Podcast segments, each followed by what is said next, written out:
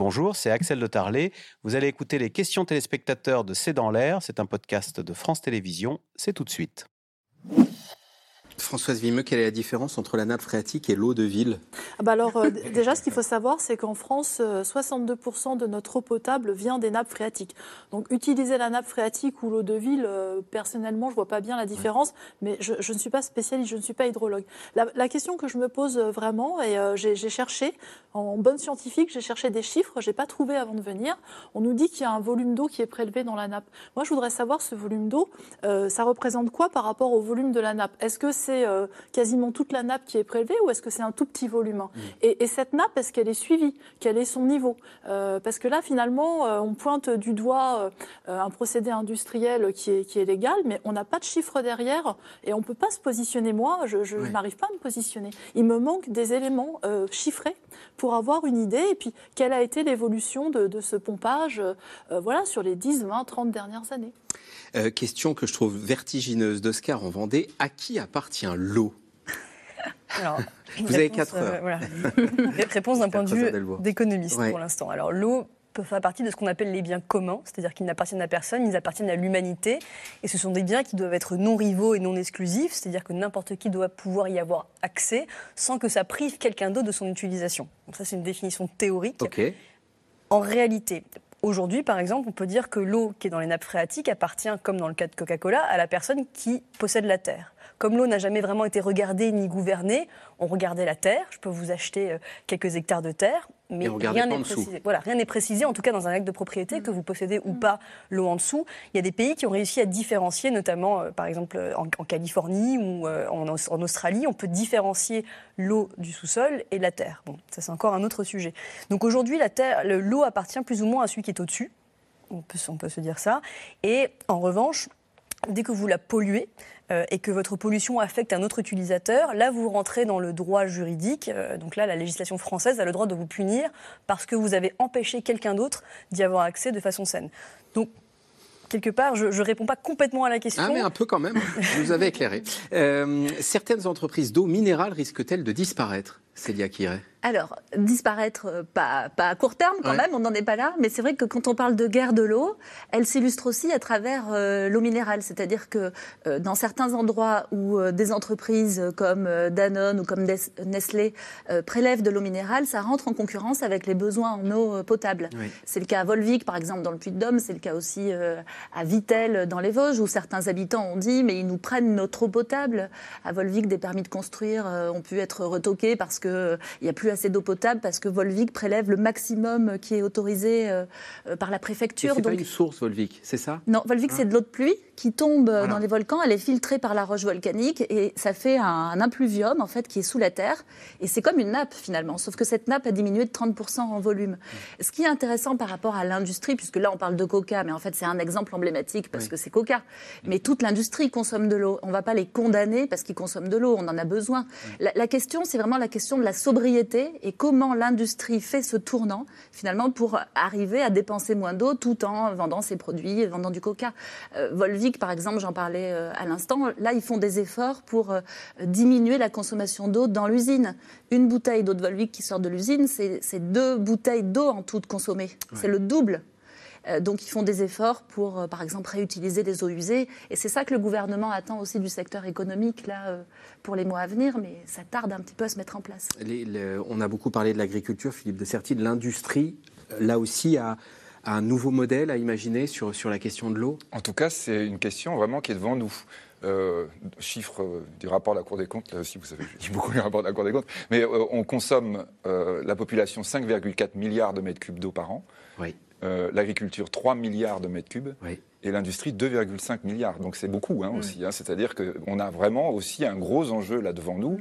C'est une ressource et la question était intéressante, hein, de dire à qui appartient, combien ça coûte. Ouais, c'est une ressource dont on se rend compte tout d'un coup qu'elle est effectivement une ressource qui peut être rare. Et surtout, je crois que vous aviez raison tout à l'heure en disant, il va falloir faire des arbitrages. La vraie question qui va se passer aujourd'hui, maintenant, mm. c'est une question de gouvernance, en disant quelles sont nos priorités, comment on fonctionne, à quel moment on fonctionne, alors que jusqu'ici, finalement, on pouvait se permettre de dire bah, chacun fait un peu ce qu'il veut, de toute mm. façon, on en a autant qu'on veut.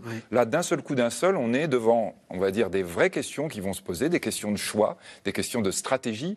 Et là, effectivement, non seulement pour nous, mais on va dire pour nos voisins, parce qu'il est évident que quand on regarde un fleuve, euh, bah, le fleuve, souvent, euh, il n'est pas que chez nous. Hein. il va aussi avoir des incidences chez le voisin. Il vient peut-être du voisin. Et ce qu'on disait tout à l'heure pour vous n'avez pas le droit de détourner une rivière qui passerait dans votre jardin, euh, c'est pareil pour un pays, quoi. C'est-à-dire qu'on a des vraies questions, ou plutôt, c'est pas tout à fait pareil. C'est-à-dire, ça peut être vraiment source de conflit. Hein. Et donc là, on est avec devant nous cette question maintenant de réfléchir industrie, agriculture, consommation et tout le reste, tout ce qu'on disait. Comment on va faire maintenant pour gérer ça? Et, gouvernance, ça, revient à ce que vous disiez tout à l'heure rapidement, Esther Creuser-Delbourg, sur euh, euh, mettre tout le monde autour de la table, au fond. Euh, c'est la mode des CNR, les conseils nationaux de la refondation. il, y en a pas, il pourrait y en avoir un sur l'eau, mais ça prend du temps, au fond, de mettre les gens autour de la table quand il y a comme ça des conflits d'usage. Oui, ça prend beaucoup de temps, et en plus, ce sont des questions qui, pour l'instant, doivent être réglées localement. Donc, est-ce qu'on pourrait le faire au niveau national? Oui, il faut commencer une concertation généralisée sur l'eau, mais après, il faut aller regarder sur les points particuliers, les points spécifiques d'utilisation parce que euh, parfois il y a plein d'utilisateurs qui n'ont jamais été concertés. Si on reprend d'un point de vue plus large l'exemple d'une rivière qui traverse deux pays, là ça rentre dans quelque chose de beaucoup plus compliqué, mais quelque part les pays sont obligés de se parler. Euh, le cas de l'Afrique est très parlant là-dessus. On, voit des, on voit des fleuves comme le Nil qui par exemple traverse dix pays, qui parlent de l'Éthiopie et qui arrivent en aval en Égypte. Pendant des années, ça a été très très compliqué de s'entendre sur l'utilisation de ce fleuve, ça l'est toujours un petit peu d'ailleurs.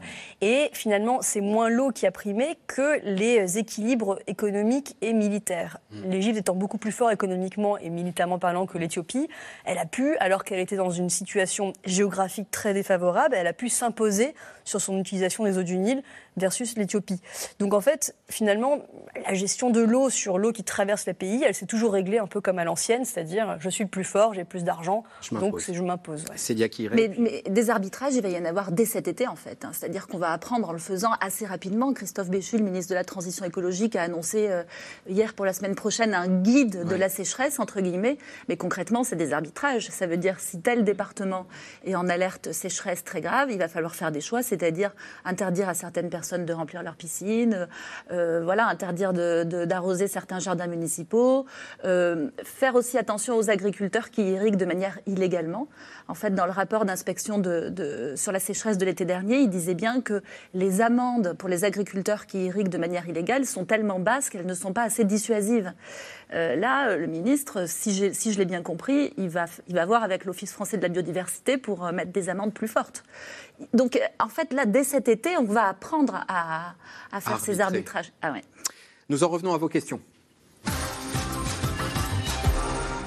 Gardez la parole, Célia. Gérard, Seine-Maritime, pourquoi n'achemine-t-on pas dans les Pyrénées-Orientales de l'eau des régions où il a plu par train ou camion-citerne On pratique ça désormais quasiment tous les étés mais on pratique ça euh, dans toutes les régions, en Auvergne, dans les Pyrénées-Orientales, dans le sud. Euh, je, n'ai plus en tête le nombre de communes qui ont été alimentées l'été dernier par camions-citernes, mais c'est plusieurs centaines. Oui. Le, oui. Un sujet là-dessus, attention, parce que c'est vrai que l'eau ne se, transporte pas aussi facilement que le pétrole dans un pipeline qui traverse euh, plusieurs régions. Tiens, donc pourquoi ça? Bah Parce que tout simplement, alors il y a plusieurs choses. La première, c'est qu'il en faut des quantités extrêmes pour pouvoir satisfaire toute une région. Donc là, ça marche ponctuellement, mais s'il fallait tenir une année comme ça, on ne pourrait pas. Et ensuite, parce que comme l'eau n'a pas de prix, et eh ben en fait, aujourd'hui, ça ne vaut tout simplement pas la peine de construire un pipeline euh, extrêmement cher, alors que l'eau, aujourd'hui, ne se vend, pas, euh, se vend pas très cher par rapport au baril de pétrole. Eh bien, on en revient au prix. le prix de l'eau va-t-il fortement augmenter prochainement, Philippe de Sertine? Est-ce qu'on peut... Non, pour le moment, on n'a pas, évidemment, et là, on doit faire très attention dans la période d'inflation et de tension sur le pouvoir d'achat. C'est évident qu'une augmentation du prix de l'eau serait extrêmement, extrêmement dommageable pour euh, la population. Euh, donc, ça veut dire, évidemment, là, du point de vue notamment des sociétés privées qui gèrent l'eau, euh, on va dire une observation très stricte de la part du gouvernement. C'est-à-dire que là, on ne peut pas avoir les variations qu'on a pu connaître dans l'électricité, par exemple, du fait de pénuries. Et question à l'économiste euh, de Xavier, le manque d'eau ne va-t-il pas aussi influer sur le prix des produits agricoles? La réponse est oui, j'imagine. Ah oui, oui, évidemment, oui, évidemment. Ou ce qu'on disait tout à l'heure, c'est-à-dire que vous pouvez faire pousser, mais du coup l'eau coûte beaucoup plus cher. C'est-à-dire ça devient une charge supplémentaire, soit parce que effectivement vous devez modifier votre culture, soit parce mm. que vous devez mettre en place des systèmes qui coûtent cher. Hein. Et donc ça, évidemment, ce sont des choses qui sont répercutées ensuite sur le prix quand vous achetez le produit. C'est déjà le cas. On a vu que les fraises espagnoles coûtent beaucoup moins cher que les fraises françaises notamment parce qu'ils ont accès à cette eau facilement d'irrigation. Y compris, et on le lisait chez nos confrères du Monde aujourd'hui, avec des, prélèvements illégaux en ce qui concerne les fraises. à propos de l'Espagne, justement, cela ne fait-il pas de nombreuses années que l'Espagne surconsomme l'eau pour l'irrigation? On en revient à la question de l'irrigation, Françoise Vimeux en fait, euh, ça fait surtout de nombreuses années que l'Espagne est, soumise à une sécheresse. Hein. C'est ce qu'on appelle les sécheresses pluriannuelles. Euh, donc, euh, ça ne veut pas dire que tous les mois on a un déficit de pluie, mais si on cumule sur plusieurs années, on, voit bien ce déficit. Et donc, comme les schémas agricoles ne changent pas forcément, eh bien, on utilise ce qu'on a sous la main, et donc l'irrigation en fait partie. Et ce qui est tout à fait vrai, c'est que bah, aujourd'hui en France, c'est 7-8% de l'agriculture qui est irriguée, mais ce chiffre va forcément augmenter. Et donc, donc euh, irriguer de manière raisonnée. Mm. Par exemple, irriguer uniquement quand on en a vraiment besoin. On pourrait mettre des capteurs d'humidité dans les sols et puis euh, en dessous d'un certain seuil, on irrigue et aussi on anticipe. On voit que le taux d'humidité du sol diminue et donc on commence à irriguer avec du goutte à goutte pour éviter de se retrouver dans une situation euh, difficile. vous avez en partie répondu au début de l'émission, mais pour ceux qui l'ont prise en cours, toute l'eau qui s'évapore ne finit-elle pas par retomber? Alors, oui, le, cycle de l'eau euh, sur Terre, euh, c'est un cycle fermé. Donc, euh, l'eau qui s'évapore, elle finit par retomber. elle peut retomber sur les océans. Et donc, bah, pour nous, c'est dommage. Mm. Et ça, ça, se passe aussi. Hein. On voit, il y a beaucoup de régions océaniques où la, précipitation, la pluie va augmenter parce que justement, ce cycle de l'eau est activé par le changement climatique. Et puis, c'est surtout que cette pluie se redistribue géographiquement différemment. Donc, on a des endroits où il va pleuvoir plus et des endroits où il va pleuvoir moins. Et je dirais malheureusement, l'Europe de l'Ouest, le pourtour méditerranéen, eh bien, pendant l'été, il va pleuvoir moins. Est-ce qu'on va interdire les piscines? Alors, euh, les piscines, effectivement, consomment beaucoup d'eau, on le sait. Euh, il est impensable qu'on puisse les, les, remplir, notamment en période de sécheresse. Euh, bon, il y a piscines privées et piscines publiques, qui sont quand même des biens qu'on est bien content d'avoir quand il fait extrêmement chaud, notamment dans le sud de l'Espagne. Ils ont réouvert les piscines un mois plus tôt parce qu'il fallait bien pouvoir trouver des solutions, les piscines publiques. Est-ce qu'on va les interdire? Les piscines sont un outil parmi d'autres pour, en tout cas les nouvelles piscines, sont un outil parmi d'autres pour faire attention à une utilisation de l'eau plus sensée. Euh, comme aujourd'hui, parfois il y a des gens effectivement qui se disent que voyager trop loin tout le temps en avion mm. euh, vis-à-vis de, l'émission carbone, c'est compliqué. Bon, bah, les piscines vont peut-être être regardées. Maintenant, attention à ne pas euh, aller regarder les piscines tout de suite comme la solution miracle. Ça, représente un pourcentage très faible de la mm. consommation de l'eau, donc ne prenons pas ça comme la solution miracle. C'est le problème du symbole. Il, éclate au visage. Symbole. Françoise Vimeux sur cette oui, question. sur les piscines, je, crois que hum, c'est vraiment, enfin, ça, représente pour moi, c'est on continue comme avant et je suis très embêtée, je ne vais pas pouvoir remplir ma piscine. Mais non, le changement climatique et l'adaptation au changement euh, climatique, c'est des changements profonds, des, changements de mode de vie. Et si on ne peut plus avoir de piscine, eh bien, on n'aura plus de piscine. Et il y aura que quelques personnes qui seront touchées et on peut vivre sans piscine. C'est aussi des questions euh, de riches. Et quand on, on voit les impacts que le changement climatique va avoir dans certains pays, quand j'entends des gens se demander mais est-ce que je vais pouvoir remplir ma piscine, des fois c'est exaspérant. Euh, hein, c'est pas c'est pas comme si on, certains pays se demandent est-ce que je vais pouvoir vivre encore ici dans 20 ans, 30 ans avec les vagues de chaleur et les taux d'humidité euh, euh, qu'il va y avoir? Est-ce que je vais pouvoir continuer à me nourrir? Est-ce que je vais pouvoir continuer à pêcher, etc. Philippe de Sertil. Juste un élément complémentaire par rapport aux solutions qu'il faut absolument qu'on traque, c'est les fuites. Les fuites dans les Bien sûr. Ça, c'est vraiment très important, aussi bien dans les villes. Qui coûte très cher à réparer pour les communautés. Oui, absolument. Euh, aussi bien dans les villes que d'ailleurs dans les campagnes aussi. Hein. C'est-à-dire, du point de vue là, on sait très bien qu'il y a une grosse déperdition. Et bien là, il suffirait de réparer, quoi, on va dire.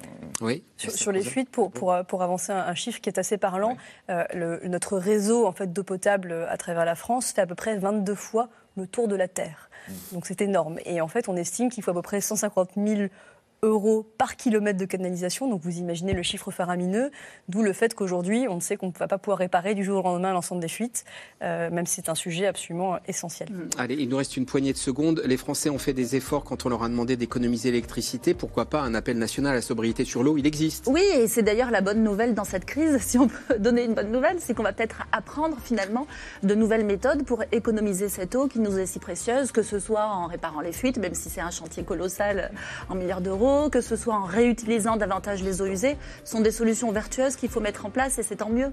Allez, c'est la fin de cette émission. Je vous retrouve demain avec grand plaisir là aussi. Bonne soirée.